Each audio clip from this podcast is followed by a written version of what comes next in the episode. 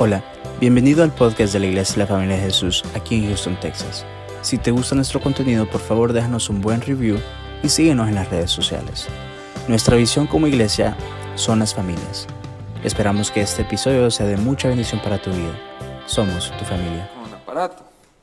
¿Esto, ¿Esto qué es? Es un espejo, ¿verdad? Eh, no se preocupe, no es mío, no soy no soy así, sin, embargo eh, mi esposa me lo había prestado. Pero el punto es, ¿cuál, ¿cuál es la razón para que una persona tenga un espejo?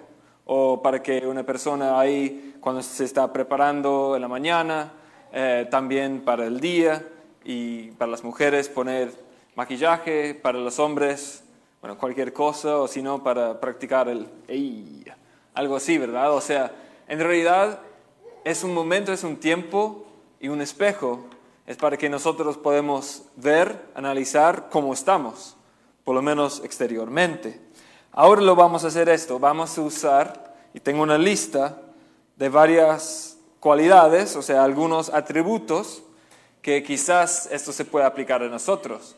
Y lo que yo les voy a pedir a ustedes es que mientras voy haciendo esta lista, usted no hay que levantar la mano, no hay que decir amén, sí, o tampoco no hay que meter, no, ustedes no tienen que meterse en el, el codismo. ¿Saben qué es el codismo?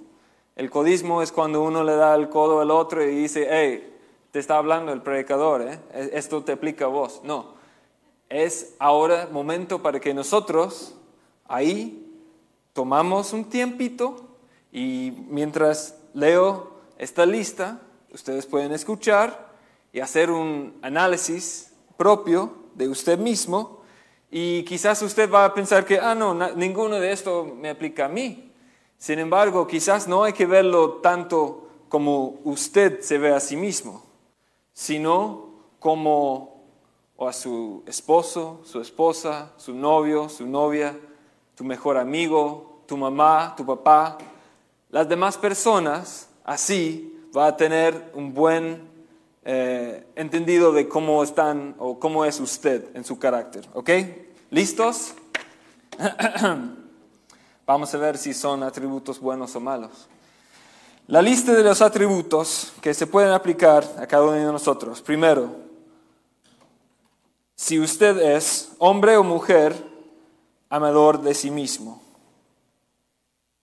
Avaro, vanaglorioso, soberbio, blasfemo, fuerte, ¿eh?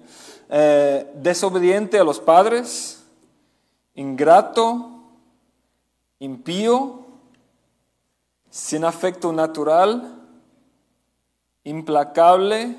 Bueno, ahí llegamos hasta el 10 y no hay que hacer puntos, pero a mí me cuesta porque yo tampoco no voy a decir, o sea, cuántos cuántos puntos gano yo de toda esta lista. Pero por ahora vamos por 10 nada más y faltan. Y lamentablemente algunos, quizás aún varios, dirían algunos, se me pueden aplicar a mí. Vamos a seguir. Calumniador, intemperante, cruel, aborrecedor de lo bueno, traidor, impetuoso, infatuado, amador de los deleites más bien que de Dios, alguien que tendrá apariencia de piedad, pero negará la eficacia de ella. Ahí, la lista de 19 cualidades. Yo creo que todos aquí, por lo menos, por lo menos, hay quizás la mitad de, uno aquí que se puede aplicar. Amén. No, no, es muy fuerte el amén esta noche, ¿verdad? Eh, a nadie le gusta, pero ¿qué estamos haciendo? Estaba leyendo y espero que usted estaba tomando un tiempo de ver, uy, quizás una de estas cosas se me aplica a mí. Y es cuando nosotros nos vemos, qué guapo, ¿verdad? Eh, es cuando nosotros nos estamos mirando en el espejo pero en lugar de como mirar al espejo, ah, sí, soy guapo, o sea, me voy. No, es como, uh, me falta este pelito aquí, lo tengo que quitar y todo. O sea, las imperfecciones, y aún quizás justo después de despertarse, de tener este pelo recién de, de estar despierto, todo deshecho. Sin embargo, la idea es que nosotros podemos vernos y no solo vernos como estamos y no hacer nada para tratar de cambiar, nada de tratar de transformar como nos ve, sino de arreglar, por lo menos un poquito, para que nosotros vemos y luego lo aplicamos para que nosotros podamos salir mejor. La idea es ser humilde, ser humilde de poder hacer un análisis de nosotros mismos y ver y entender en lo, lo que nosotros quizás nos falta. Así que esto era una lista de 19 cosas, pero yo no inventé esta lista y tampoco lo saqué del internet. ¿Saben de dónde saqué esta lista? De la Biblia, del Nuevo, Testamento. Vamos a 2 de Timoteo 3. 2 de Timoteo 3. Ahí vamos a ver el contexto. Y aquí Pablo está haciendo esta carta a Timoteo y esto va en el contexto en cuanto a los hombres en los últimos días. Y yo creo, yo pienso que estamos en los últimos tiempos. Eso no quiere decir que mañana Jesús va a regresar. Eso no va a significar que vamos a entrar en el Armagedón eh, la semana que viene. Pero ya pronto, tarde o temprano, y cada día nos estamos acercando más a un evento tremendo cuando Jesús de alguna manera, algún día, en alguna forma, va a regresar por su pueblo, por su amada, la iglesia, que esto va a pasar. Sin embargo, aunque nosotros debemos ser la luz y nosotros hemos recibido el Espíritu Santo, hay que entender que muchos alrededor nuestro a pesar de que nosotros vamos a seguir andando en el poder del Espíritu Santo, en el amor de Dios, tratando de rescatar almas, que hay que entender que Dios, a través de la Biblia, está profetizado cómo va a ser, o por lo menos cómo va a ser el carácter y la conducta de los hombres y mujeres en los últimos días. Segundo de Timoteo 3 dice así, y debes saber esto, que en los últimos días vendrán tiempos difíciles. A ver, días, tiempos fáciles? No, ¿verdad? Difíciles.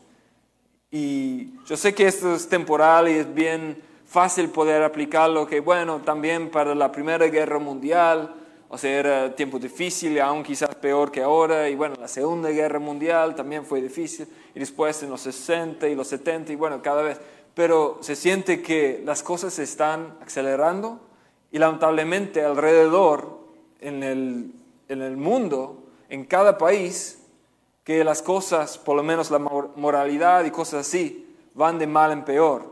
Y lo que hace 20 años, quizás muchas personas lo hacían, pero no querían testificar o proclamar que sí, o se pensaba así, o sentía así, o que esto era bueno, sino que sentía que era algo feo y hay que dejarlo eh, en oscuro.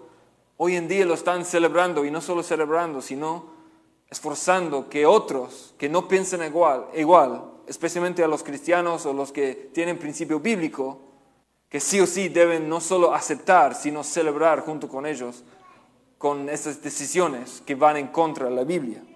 Pero bueno, y debes saber esto, que en los últimos días vendrán tiempos difíciles, porque habrá hombres amadores de sí mismos, avaros, vanagloriosos, soberbios, blasfemos, desobedientes a los padres, ingratos, impíos, sin afecto natural, implacables, calumniadores, intemperantes, crueles, aborrecedores de lo bueno, traidores, impetuosos, infatuados, amadores de los deleites más bien que de Dios, que tendrán apariencia de piedad, pero negarán la eficacia de ella. A estos también evita. Yo creo que de toda esta lista hay cosas que, o sea, nosotros podemos pensar o aún muchos podríamos engañar la mayoría del tiempo que no somos así. Pero yo creo que especialmente en esta última, que tendrá apariencia de piedad, pero, negarán la eficacia de ella, estos también evita. No sé si esto le pasa a usted, pero a mí me ha pasado y me pasa que, ah, bueno, o sea, voy a entrar en la iglesia, ok, ahora tengo que eh, pensarme y eh, portarme mejor, debo hacer ciertas cosas, el público me van a ver, ya debo andar quizás con Biblia eh, por debajo de, mi hombro y también quizás aún entrar por las puertas con ojos cerrados y ya como orando ahí que, ah, que este, oh, yo quiero ser como Él porque es tan santo que ama a Dios y, y cosas parecidas. Sin embargo, lo que falta es mi corazón. Todo esto es evidencia de algo externo, es ser hipócrita. Yo sé que esto suena fuerte, pero Jesús ocupó de esa palabra hablando a los fariseos. ¿Y qué era la cosa que Jesús siempre le estaba tratando de hacerle ver a los fariseos? Que ellos por afuera, por fuera ellos se veía que todo bien, que era todo limpio, puro, que le encantaba estar parado y tener oraciones o en prédicas de, de, horas y que la mayoría del público, wow, o sea, yo nunca voy a ser tan bueno, tan santo, tan justo como este. Sin embargo, su corazón estaba vacío, estaba muerto. Y Jesús quiere habitar, Dios quiere morar en nuestro templo y nosotros somos templo del Espíritu Santo.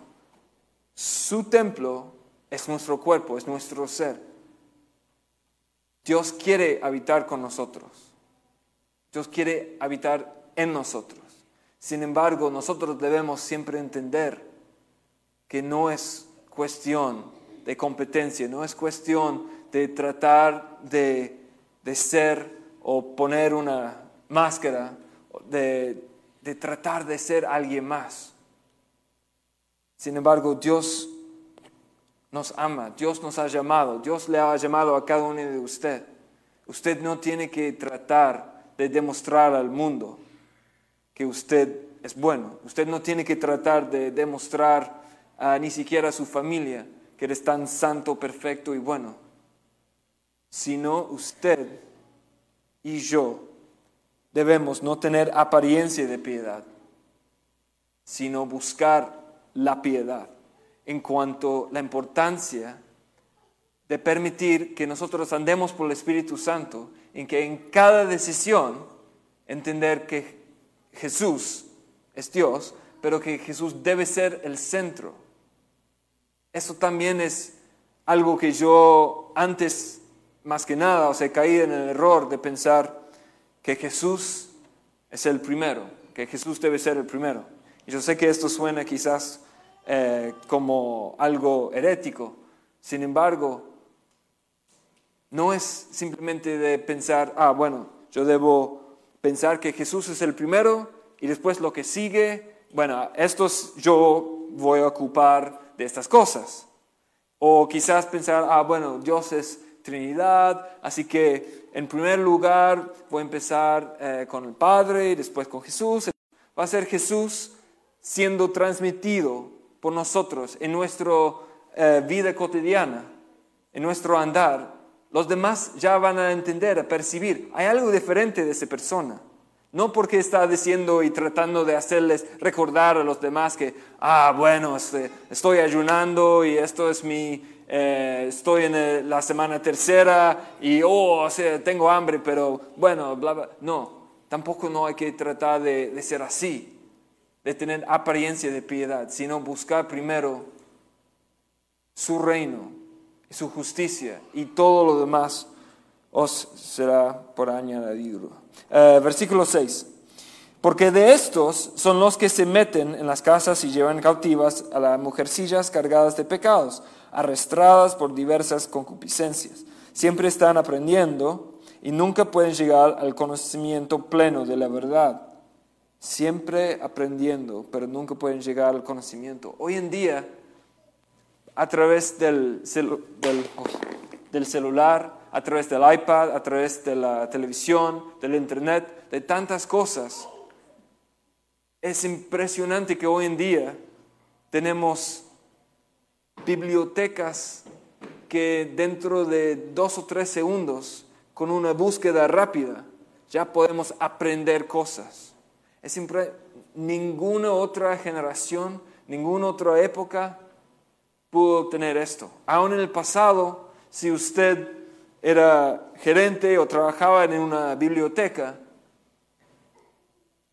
bueno, y también cuando hablo de biblioteca estoy hablando de biblioteca de libros y no de cervezas que algunos o sea, pensaban lo llamaban a hacer. Pero en cuanto a la biblioteca, si una persona trabaja ahí, ¿saben qué? Tiene que saber dónde estaba colocado ese libro, o por lo menos o sea, el tema, quizás por autores, y faltaba minutos, sino horas de tratar de encontrarlo, después sacar el libro, después también muchos, incluso yo, que estoy por aprender muchísimas cosas, pero lo dejo por un lado de traer este aprendizaje, de traer esa cosa que había aprendido a los pies de Dios, de decir, Señor, ¿es cierto? Según tu palabra, según la Biblia, según principios bíblicos, ¿es cierto que debe ser algo así? Porque hay que tener mucho cuidado que también en la Biblia hay advertencia en contra de no llamar a lo bueno malo y a lo malo bueno. Sin embargo, hoy en día, a pesar de tener tanto acceso a todo este conocimiento, lamentablemente por la moralidad y un montón de cosas y razones, es que la gente no sabe, están confundidos, están saturados de cosas de aprender, de hacer clic, de seguir, de de tantas otras cosas, de media y de televisión. Sin embargo, como dice aquí, siempre están aprendiendo, siempre están buscando, siempre están tratando de recibir. Sin embargo, nunca pueden llegar al conocimiento pleno de la verdad. Y la mejor verdad es su palabra, la mejor verdad son palabras de vida de Jesús, porque Dios es verdad. Versículo 8. Y de la manera que Janés y Jambres resistieron a Moisés, así también estos resisten a la verdad, hombres corruptos de entendimiento, descalificados en cuanto a la fe, mas no irán más adelante, porque su insensatez será manifiesta a todos, como también lo fue la de aquellos. Pero tú has seguido mi enseñanza, conducta, propósito, fe, eh, longanimidad, amor, paciencia, persecuciones, padecimientos, como los que me sobrevinieron en Antioquía, en Iconio, en Listra, qué persecuciones sufrí y de todas me libró el Señor. Aquí ahora Pablo está haciéndole recordar a Timoteo, a su hijo en la fe. No hay que ser como esta lista que di al principio, de gente que se ama a sí mismo, de ser vanaglorioso, soberbio, blasfemo, impío, sino seguir mi ejemplo. No porque Pablo es diferente o que Pablo es mejor que Jesús o que no hay que seguir a Jesús, sino el ejemplo más obvio y mejor que Timoteo pudo tener era Pablo. Después de esa transformación, no porque Pablo era alguien bueno en sí, sino porque Pablo se sometía a la voz y al andar el mover del Espíritu Santo. Y así como Pablo seguía a Jesús, seguía al Espíritu Santo, Timoteo podía seguir a Pablo. Pero siempre Pablo tratando de poner la énfasis y la mirada de Timoteo en Jesús. Y así también había muchos tiempos que con nuestro pastor Roberto Quijano, que él tenía un anhelo de conocer y profundizar en las cosas del Señor, tanto en la palabra de Dios, en la Biblia, en los estudios, como también de meterse más y más en lo que tenía el Espíritu Santo. Eso también, las dos cosas lo hacía. Y no solo esto, pero hablando de personas y ejemplos que debemos seguir, como cuando yo me enteraba que él muchas veces se apartaba ahí en su casa, en su hogar, aunque tuvo un día difícil ahí en el QP Metal, o también con cosas con la iglesia, otras cosas de familia o cosas del Salvador, o también de preparar para recibir huéspedes. Sin embargo, él muchas veces en las noches se apartaba aún de su cama, de ir a un lado, a otro cuartito, a orar, de arrodillarse y buscar al Señor. Y yo no me acuerdo ningún prédica que él hablaba así orgullosamente que esto lo hacía él. Puede ser, pero si lo hacía creo que era muy rara vez. Pero yo me enteré de otros lados, de otras personas, de otro testimonio que lo hacía. Y saben que él oraba, turnaba de orar por cada uno de nosotros.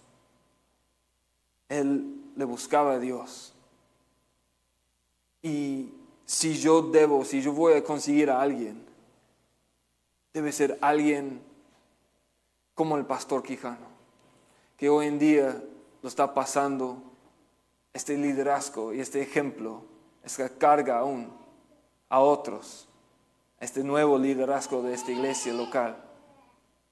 Y yo les voy a apoyar, pero mi punto a donde voy es que como Timoteo, seguí el ejemplo de Pablo, y aún después, cuando Pablo se murió, Timoteo y otros tenían que seguir. Pero Timoteo entonces pudo poner en práctica lo que él había visto de Pablo y lo bueno en cuanto a su enseñanza, su conducta, su propósito, fe, amor, paciencia. Y aun cuando las cosas iban mal en sus padecimientos, él podía sacar de la fe la esperanza de que todo esto va a cumplir, algún día va a llegar y Él sabe que está obrando, está prosiguiendo un tesoro que también nos espera a todos los que creen en Jesús y anden por su espíritu. Versículo 13, pero los hombres malos e impostores irán de mal en peor, engañando y siendo engañados. Pero tú persiste en lo que has aprendido y de lo que te persuadiste, sabiendo de quién lo has aprendido y que desde la infancia sabes las sagradas escrituras, las cuales te pueden hacer sabio para salvación por medio de la fe que es en Cristo Jesús. Yo creo que también esto es un ejemplo, es, es, una, es una meta, especialmente de todos los padres, de desde la infancia de nuestros niños.